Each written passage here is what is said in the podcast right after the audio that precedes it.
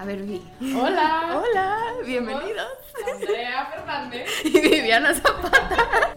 Bienvenidos a un podcast en el que platicamos de todo aquello que nos hubiera gustado saber antes de salir del nido. Y de todas las experiencias que se viven después. Nos vemos cada semana con nuevos episodios. Besos, bye. Hola. Hola, bienvenidos sean a este episodio número 30 de Fuera del Nido. 30. 30 episodios. Y como hoy estamos celebrando nuestro episodio número 30, en este episodio vamos a hablar sobre las 30 cosas que hemos aprendido Andrea y yo como adultos desde que salimos de nuestras casas. Y sí, o sea, no tiene ninguna línea de tiempo, no es como que los tienes que aprender a cierto Claro, tiempo. pero son como... Cosas que nos han ayudado. Ujú. Siento que cuando nos hemos sentado un poquito a reflexionar sobre las cosas que aprendemos, ya sabes, eh, por ejemplo, yo esta semana andaba muy sentimental en Sí. mi coche y me ponía porque pues viene Navidad y tarará y jajaja. Entonces te habla mucho la familia y me ponía a pensar como que todo, o sea, como que qué tanto hemos aprendido sobre todo en el último año, ¿no? O sea, porque yo ya voy a cumplir 25. Yo voy a entonces- cumplir 27 el próximo año. Ajá, entonces como que, te, como que cuando te, te acercas a esos, esos números, empiezas como que a, a ponerte cursi y a reflexionar, ¿no? Pero estos son como cosas y tips que no sabíamos, tal vez algunos de ustedes ya lo sabía, pero a nosotras no nos tocó aprender hasta, hasta con la práctica Literal. y la experiencia. También cuando, como dijo Andrea, cuando ya estás llegando a los late 20s, no te reconoces todo el progreso y todo lo que has logrado. Hay veces que somos muy duros con nosotros mismos y queremos estar en un lugar específico y comernos el mundo y de repente no nos damos cuenta de todo lo que hemos logrado y hasta Sí. dónde hemos llegado y cuánto nos ha costado. Ujú. También siento que nos comparamos mucho con, o sea, las estrellas de social media que tienen 19 años, ya sabes, que decimos que es que yo a los 19, pues tú a los 19 estabas en otro camino totalmente Claro. y pues estás en donde tienes que estar y vas a llegar a donde te toque llegar y a donde tú, el camino que tú crees, ¿no? Claro. Pero Creo bueno. que con esto podríamos empezar en nuestra lista el número uno, que obviamente esto no está en orden o desorden, pero, pero nos parecen de suma importancia.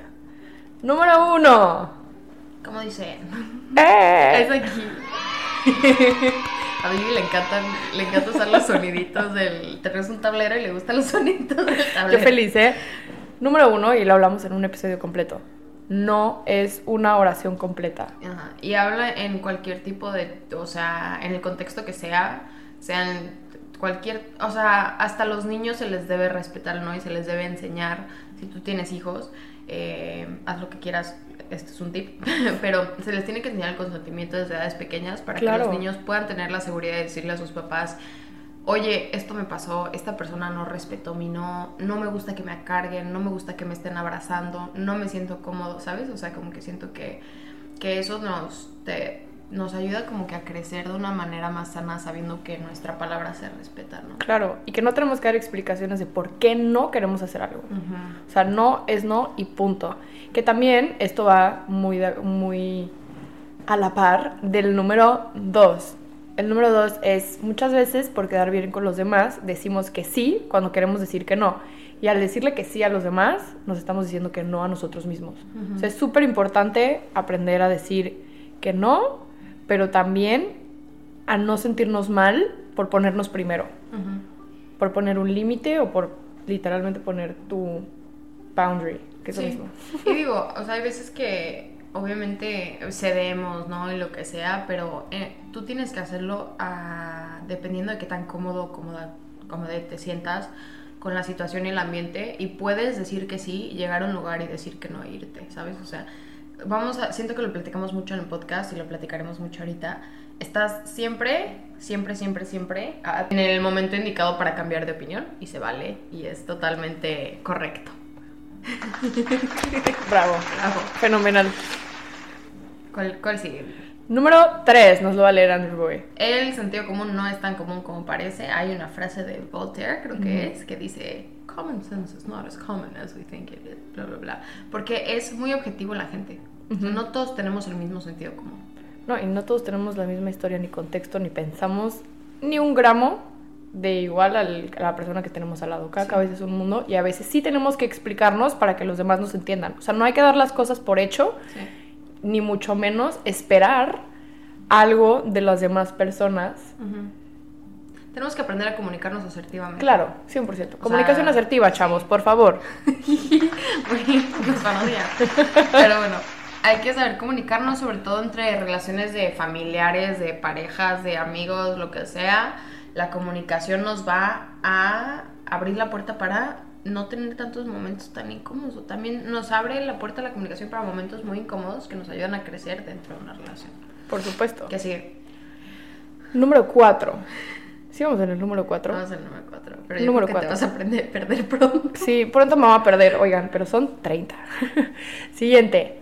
No todos van a reaccionar como nosotros lo haríamos, que va también de la mano con el sentido Sí. común. O sea, no podemos esperar una reacción en los demás como, la, como sería la nuestra.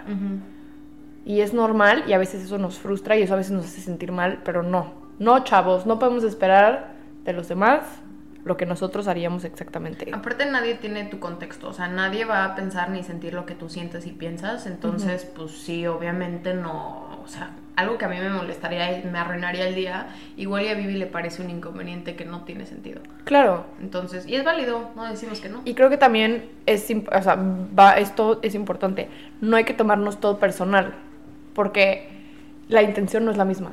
Sí, y eso es, es muy difícil, eso es algo muy difícil. Súper difícil. O sea, sobre todo en el trabajo, Ujú. es, es importante saber que pues dentro del trabajo es una vida y fuera es otra y no es personal, no lo cargues contigo. No, yo creo que en todos los ámbitos de la vida, Sí, claro. el tratar de no tomarnos todo personal. Ujú. Que si la persona de al lado te mentó la madre en el tráfico, pues tal vez está teniendo un mal día y no es necesariamente tu culpa. O tal vez sí te le metiste muy fuerte, o sea, depende, ¿saben? Pero sí, Ujú. tratar de no tomarnos las cosas tan personales. Este que sigue me parece importante porque ya se acercan las fechas navideñas y siento que el siguiente paso es decir, está bien no querer relacionarte con tu familia porque no, no hay ningún lazo que te una a la gente que te hace daño. O sea, siento que no hay ni... No hay nada que nos obligue a quedarnos con gente que nos hace sentir mal, ¿sabes? O sea, al final la familia que nacemos no es la que escogemos y estás en todo tu derecho a, hacer las paces con el hecho de que no te quieres relacionar con ciertos familiares y no tienes por qué ir a ciertos eventos. Obviamente a mí algo que me dolía mucho era el tener que perderme eventos porque había alguien que me había hecho daño y yo no podía decir no, o sea, sobre todo era hablábamos de las sillas vacías, o sea, hay sillas vacías que no nos duelen tanto tener. Y siento que a la gente le duele a veces más este que no venga el tío a que no venga la sobrina porque algo le hizo el tío y nadie lo menciona, ¿sabes? Entonces, si es, es por tu paz mental, es súper válido no querer relacionarte con tu familia, no tener relaciones con hermanos, primos, sobrinos, lo que sea, porque pues la familia se hace en la sangre, ok, sí, pero las uniones, la lealtad, el cariño y la confianza la creas cada día y si ellos no lo tienen y te afecta, no tienes por qué estar ahí. Y como adultos ya podemos ir formando nuestra familia escogida. Sí, siento que en Es la bonito. cultura latina te obligan mucho a estar con la familia y a perdonarles todo, pero siento que parte de crecer es darnos cuenta que no, o sea, no podemos hacer eso porque no podemos ser cómplices de, de ciertas cosas, ¿sabes? Y eso va con nuestro siguiente punto. Tu perdón no debe ser incondicional. Ay, parecen hasta planeados los Claro, hasta parece que nos sentamos cuatro horas a, a pensar. Sí, justo. Sí. Pero también hablamos de esto en un episodio completo. O sea, tu perdón no es incondicional. Tu perdón, Andrea lo dijo, tu perdón tiene letras chiquitas, tu perdón tiene términos y condiciones. Y no todo mundo merece tu perdón. Tú mereces hacer las paces con lo que viviste. Sin embargo, no tienes que perdonar a la otra persona por ella. Ni tenerlo cerca Ajá. igual que lo haces. Si tú decides perdonarlo, es por ti. Y si decides no hacerlo, también es por ti. O sea, tú vas primero y, y listo. Tu perdón no debe ser incondicional. Entre más límites pones y más altos son tus estándares, menos gente va a ver a tu alrededor. Siento que crecer sí es muy... Hay puntos, hay- justo hoy vi un tweet sobre eso. Se llama la, la época del capullo, ¿no? Entonces hay una parte en tu vida que la vas a tener muchas veces, no nada más una, y son como cíclicos, ¿no? en la que tienes, eres un capullo. Entonces estás sanando y estás creciendo y estás generando estos límites y estás entendiendo dónde están tus estándares y te aíslas mucho del mundo exterior. Eso es una parte muy importante la que no nos podemos brincar. Sí. ¿Sabes? El aislamiento porque estás cuidando cuidándote a ti, estás mejorando tus límites, estás haciendo, estás haciendo introspección, es muy real, no lo platicamos casi, pero, pero pasa. Y, y, tienes que aprender, bueno, puedes aprender de esa experiencia, saber que el estar solo no significa sentirte solo, ¿no? Claro. No, y el crecer siempre te va a ayudar a poner límites y las personas, cuando tú pones un límite y se alejan muchas personas de ti es porque se estaban aprovechando de que no tenías ese límite. Y lo hablamos en otro episodio. Poner límites y crecer es como poner a un cadenero afuera de tu antro, tú eres el antro, y es aprender a filtrar a las personas que tienen acceso a ti, ¿no? Y no, no darle el acceso a las personas para que puedan lastimarte. Sí, no, no todo mundo es VIP. Y bueno, otro punto. Fíjate siempre en quién se pone feliz por ti cuando algo bueno te pasa. O sea, muchas veces hay muchas personas que tienes cerca y están ahí, pero tienen envidia y no te desean lo mejor en secreto y se siente. O sea, se nota luego, luego cuando cuentas buenas noticias y hay alguien que está como, mmm, pero a mí me va mejor en tal, pero X. O sea, tú te vas a dar cuenta. Y también a todos desde chiquitos nos enseñaron que los verdaderos amigos se cuentan con los dedos de una mano y sobran y que todo el mundo está en las buenas y que nadie va a estar en las malas. Pero también yo he aprendido como adulta que muchas veces sí va a haber muchas personas en las malas que no necesariamente son tus buenos amigos. Hay muchas personas que están ahí, pero por el morbo, por querer saber el chisme, por saber cómo es la historia desde lo que tú estás viviendo y querer tener todo, como todo el, el chisme y el... Y también sabes que me pasa a mí que les alimenta a ver que a mí me va peor que a ellos. Ajá. O sea, es como que no manches, qué chido que esta persona le está yendo, mal. Y es algo que nadie te dice, todo el mundo dice, no, no, no, es que si estuvo para ti en las malas, es tu amigo. O te lo quiere echar en No necesariamente, no necesariamente las personas que están cerca en las malas son los buenos amigos. O sea, son las personas que te ayudan, que están... No quiero decir incondicional, porque también hemos hablado de que nada es incondicional. O sea, los que están siempre, no solamente... No, no, no, O sea, porque los, también va a haber mucha gente que esté en las malas y no tenemos que romantizarlo. Em, algo que me ha costado mucho es el aprender a comer. O sea, sí.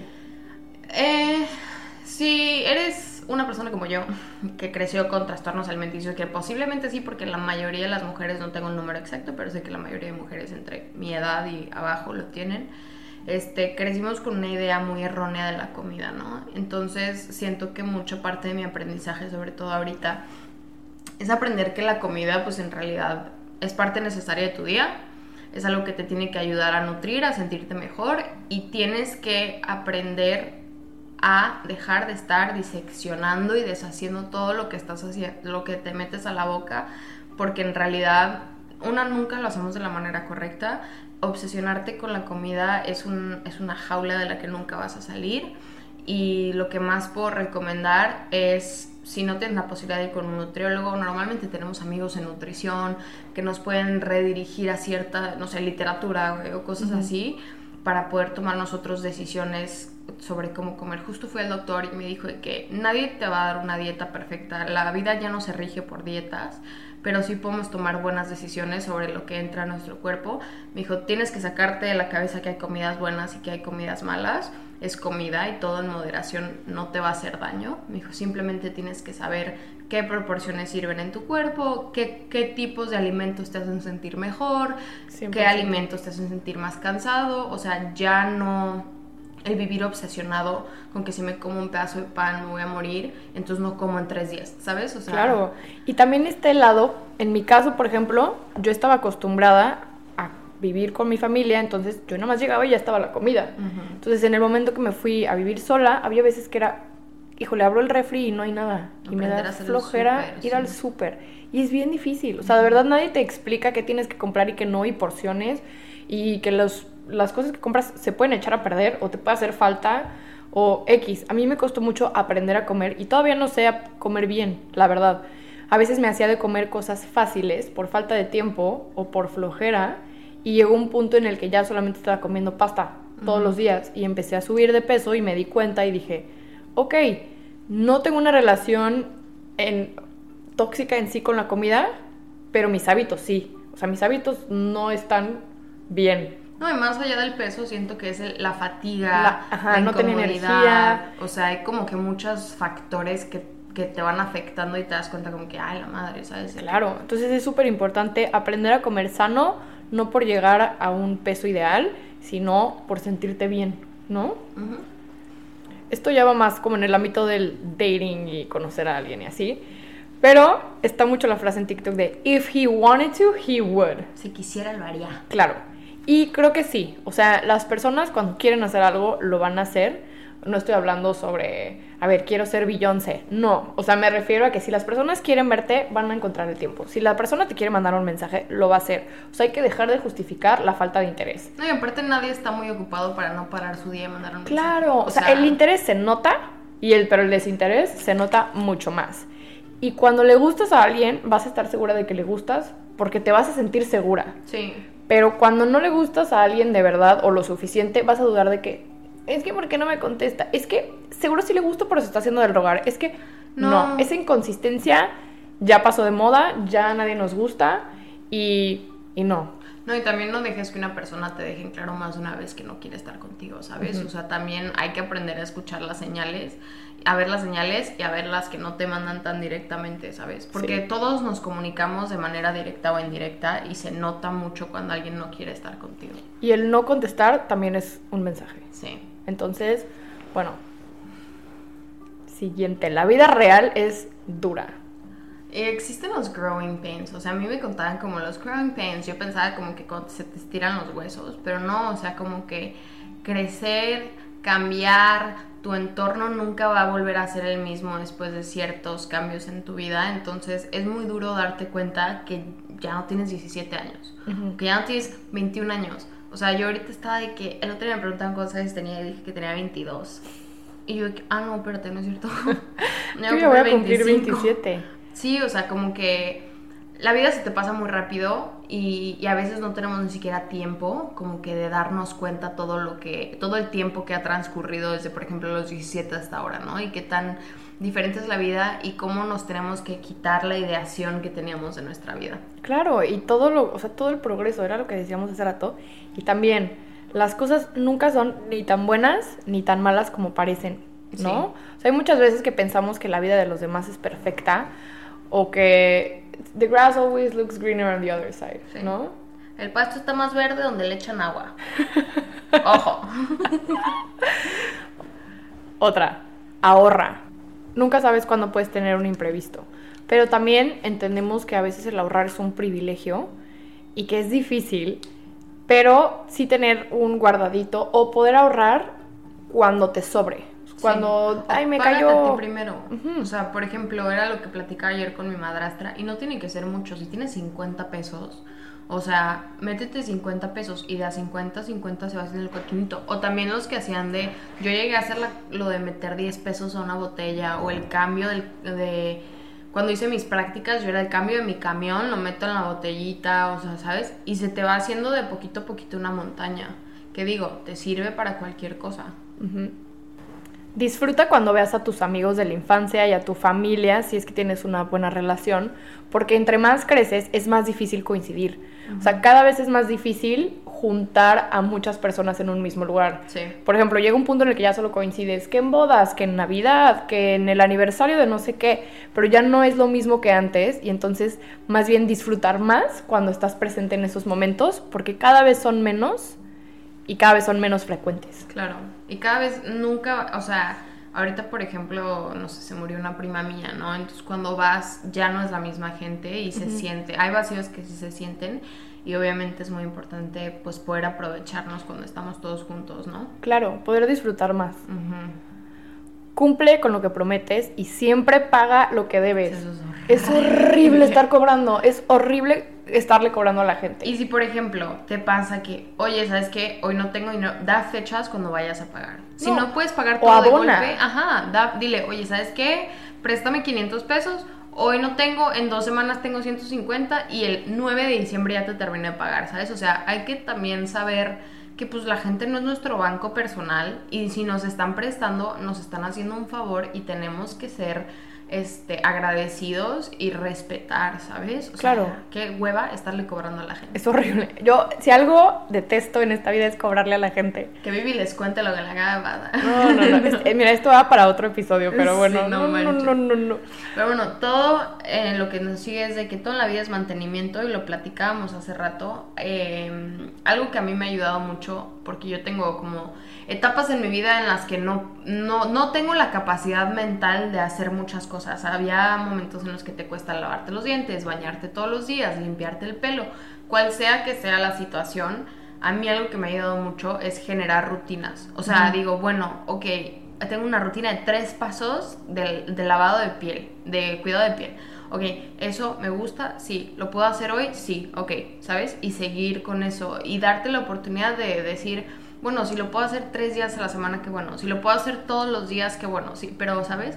Pero el hacerte responsable de tus hábitos y de tus este, rutinas te va a ayudar muchísimo a recuperarte después de que tengas un tiempo malo en tu vida. Claro, a mí algo que me sirve mucho es en notas todos los días pongo los pendientes del día y voy palomeando cosas. Y si no, lo paso para el día siguiente, pero trato de terminar todo.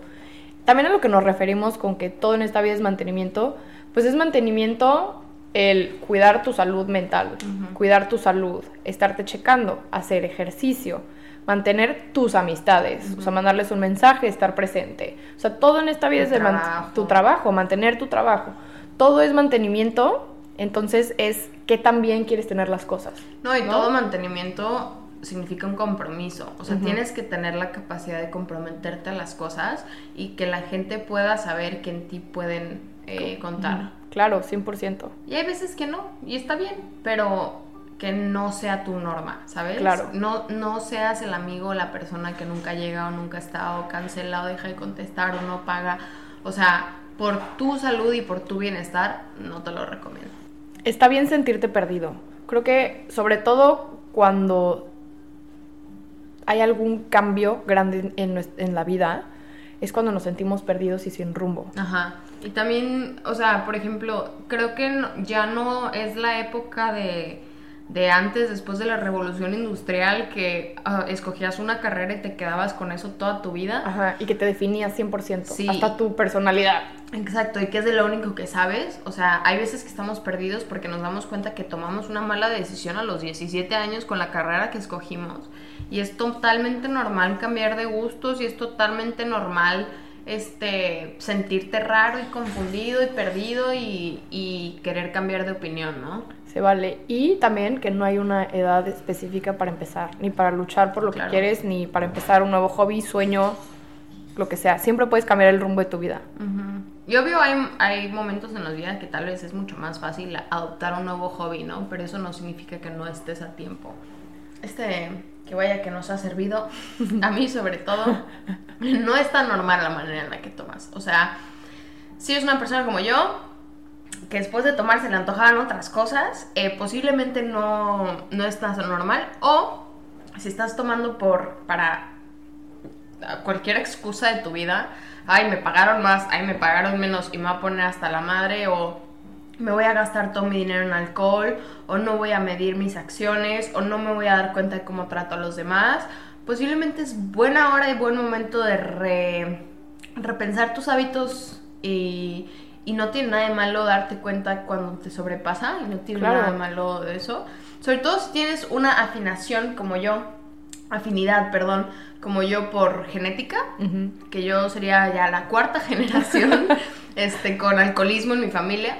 Entonces, este, no tiene nada de malo llegar a un, un lugar y poder decir, hola, mi nombre es Andrea y soy adicta, porque siempre va a haber alguien que te va a escuchar y, y- y que va a estar ahí para ti, te va a apoyar, hay comunidad en donde sea que la busques y hemos hecho ya nosotras un episodio completo en esto, pero eh, es, es muy válido eh, darnos cuenta que, que lo que hemos hecho por tanto tiempo no es tan normal y no es tan sano seguir con esas etapas en tu vida, ¿no? Claro, y muchas veces no nos damos cuenta, ¿eh? No. O sea, muchas veces como está tan normalizado en el ambiente en el que nos movemos, el tomar y tomar muchísimo y todos los fines, o sea, a veces no ni siquiera nos damos cuenta, o sea, sí está bien cuestionarte el, a ver, está padre despertarme crudo todos los domingos y vomitar en la peda, no sé. Cada quien sus No, prioridades. y aparte también lo que habíamos dicho de, perdón por interrumpirte, pero lo que habíamos dicho de, si estás googleando qué, cons- qué constituye un alcoholismo, posiblemente sí tengas un problema, ¿no? Pero... eh, Yay for self-reflection. Oigan, es que yo soy la más feliz con... con- Escuchen este, por favor.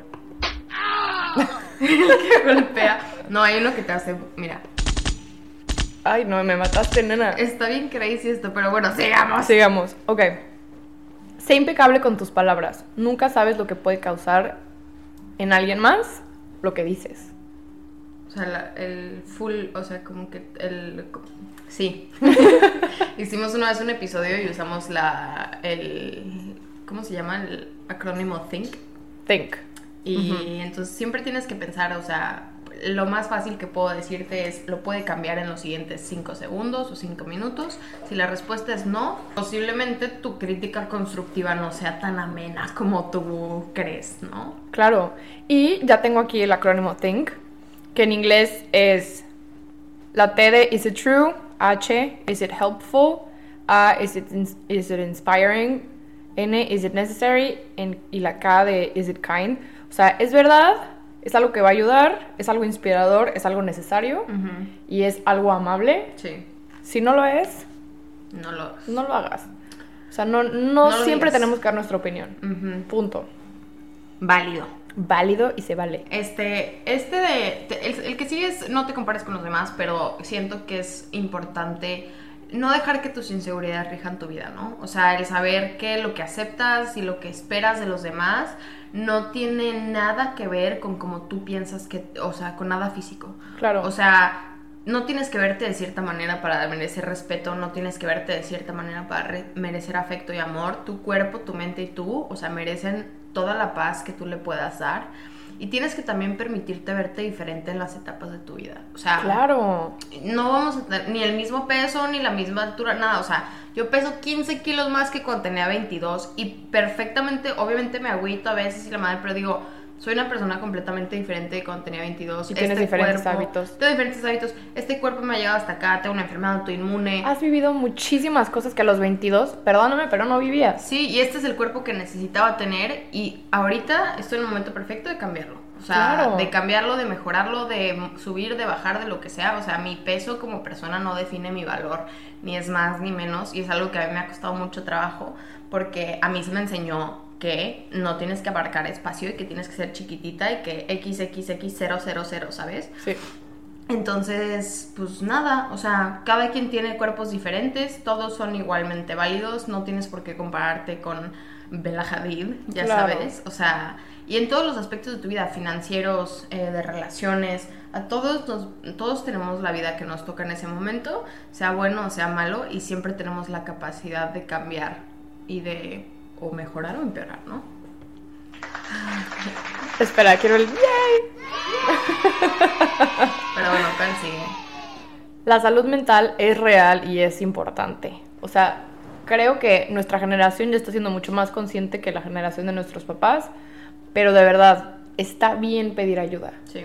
Está bien pedir ayuda y te vas a sentir mucho mejor. Y si te encuentras en una situación en la que sabes que pedir ayuda no te va a generar ningún tipo de apoyo, eh, busca una comunidad diferente, en línea, por teléfono. Hay muchas más maneras de pedir ayuda que solamente decirle a la persona que tienes al lado, ¿no? Por supuesto.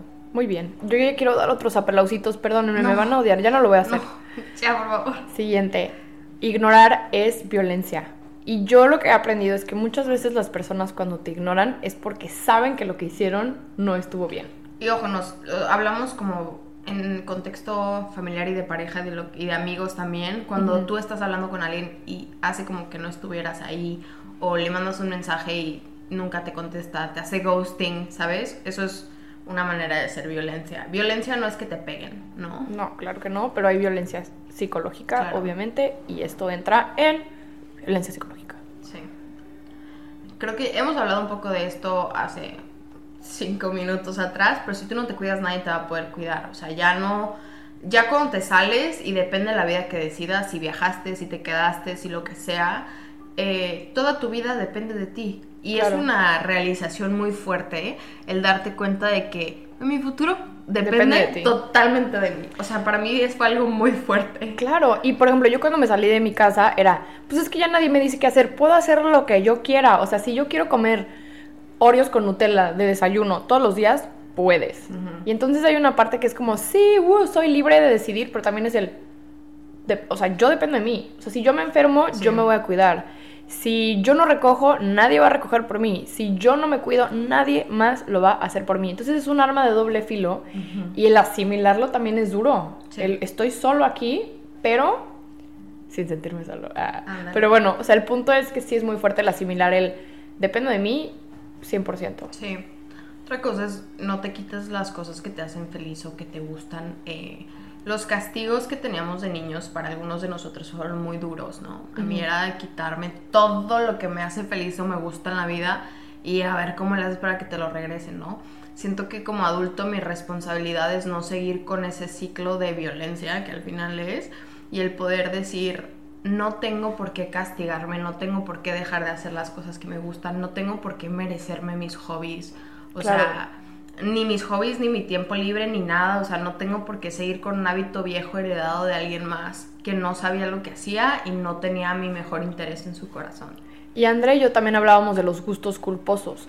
¿Por qué un gusto tiene que darte culpa? Exacto. O sea, los guilty pleasures y los gustos culposos no existen. Son gustos y ya, ¿sabes? Un gusto no tiene por qué darte culpa. Es un gusto, disfrútalo. Sí, o sea, y eso va con todo. O sea, no, no vivas tu vida pensando en que lo que haces o lo que te gusta está mal.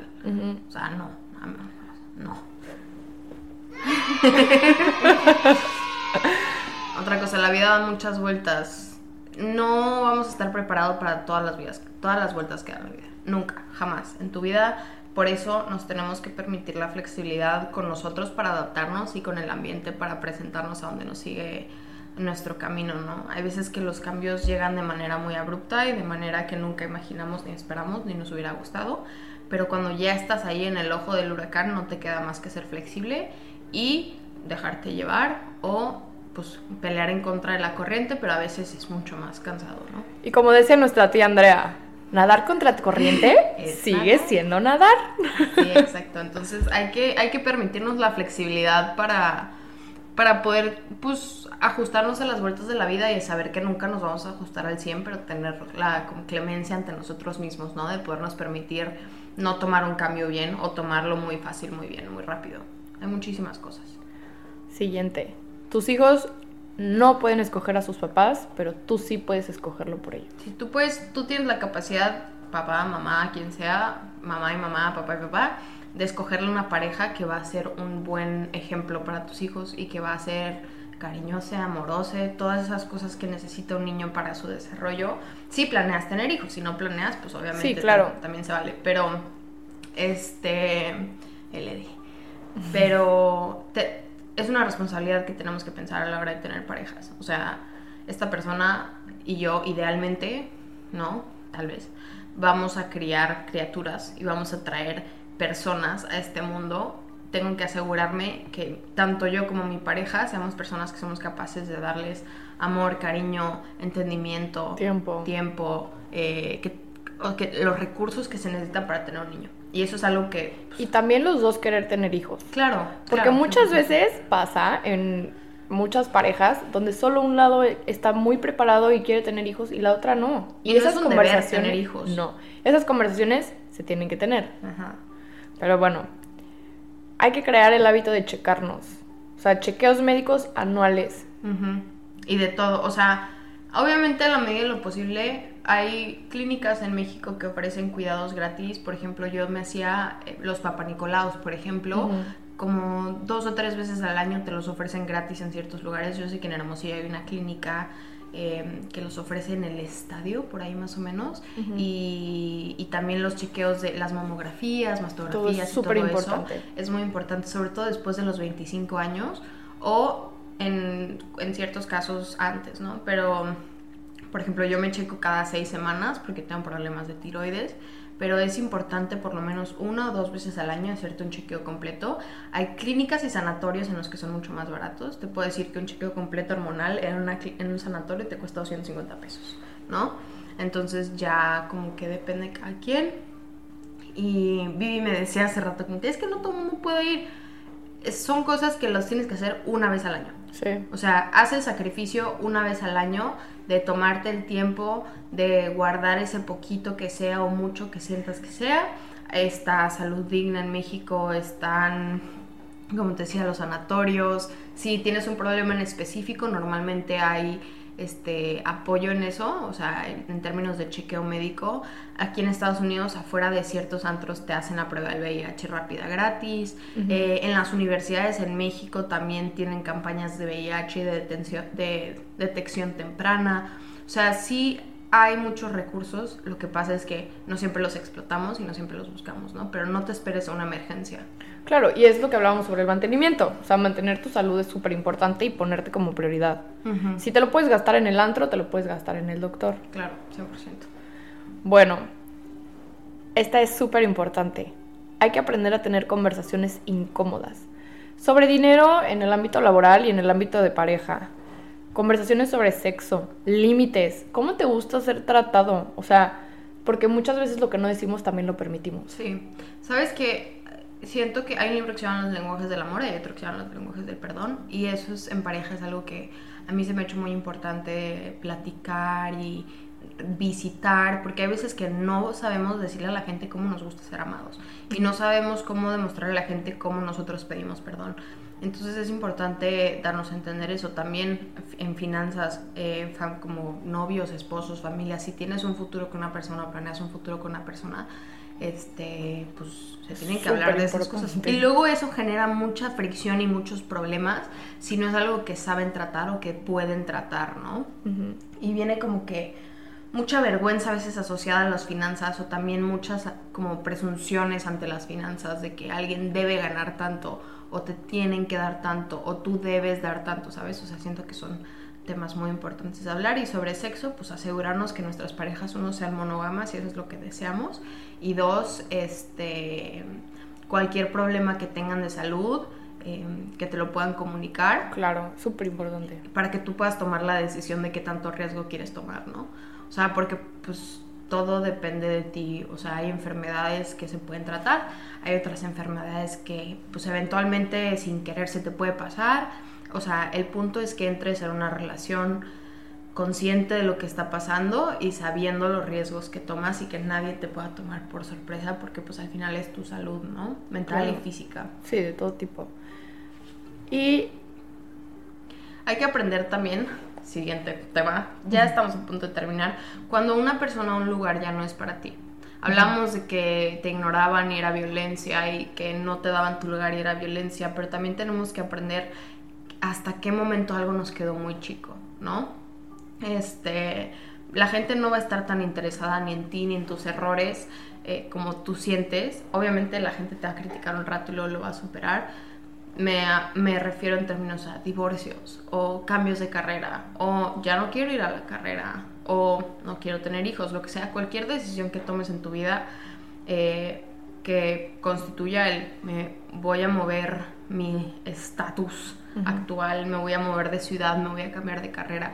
Obviamente la gente va a hablar porque es lo que hace la gente. Claro, y también algo que me encantaría agregar es los chismes. O sea, cuando tú cometes un error, cuando algo te pasa, cuando te conviertes en el tema del cafecito de las señoras y de las personas que iban en tu salón o de hasta tus mismos amigos, a veces se siente como que se te va a acabar el mundo y como que nunca va a terminar y como que todo el mundo se secretea atrás de ti. Y por un momento sí, la gente siempre, siempre va a hablar y la gente a veces es muy dura y juzgan como si supieran. supieran. Pero lo van a superar porque va a haber otro chisme después. Y alguien más la va a regar. Y algo más va a pasar. Y alguien más. y las Kardashian se van a divorciar. o sea, van a pasar muchas cosas. Tristan Thompson otra vez. Tristan Thompson le va a poner el cuerno a Chloe otra vez. O sea, algo va a pasar y lo van a superar. O sea, no van a hablar de ti todos los días de su vida. O sea, aunque se sienta que no va a pasar, a la gente de verdad no le importamos tanto como pensamos. Entonces, ya, o sea, si quieres empezar algo y te da miedo el que van a decir de ti que te valga. Sí, sí lo van a decir, cinco minutos de su día y ya. Sí. ¿No? Sí, en la gran escala de las cosas, no importa, ¿no? Estamos en una piedra en medio de la nada dando vueltas. El último consejo que les podemos dar, con número 30, que ya hemos llegado hasta acá, no tienes que andar formalmente con todas las personas con las que sales. Estamos en una etapa en la que lo importante es conocer, darnos a conocer, ver qué nos gusta, ver qué no nos gusta. Y pues nosotros, o sea, por ejemplo, a mí me tocaba que yo salía con chavos un poquito más grandes y a la segunda date me querían presentar a su familia.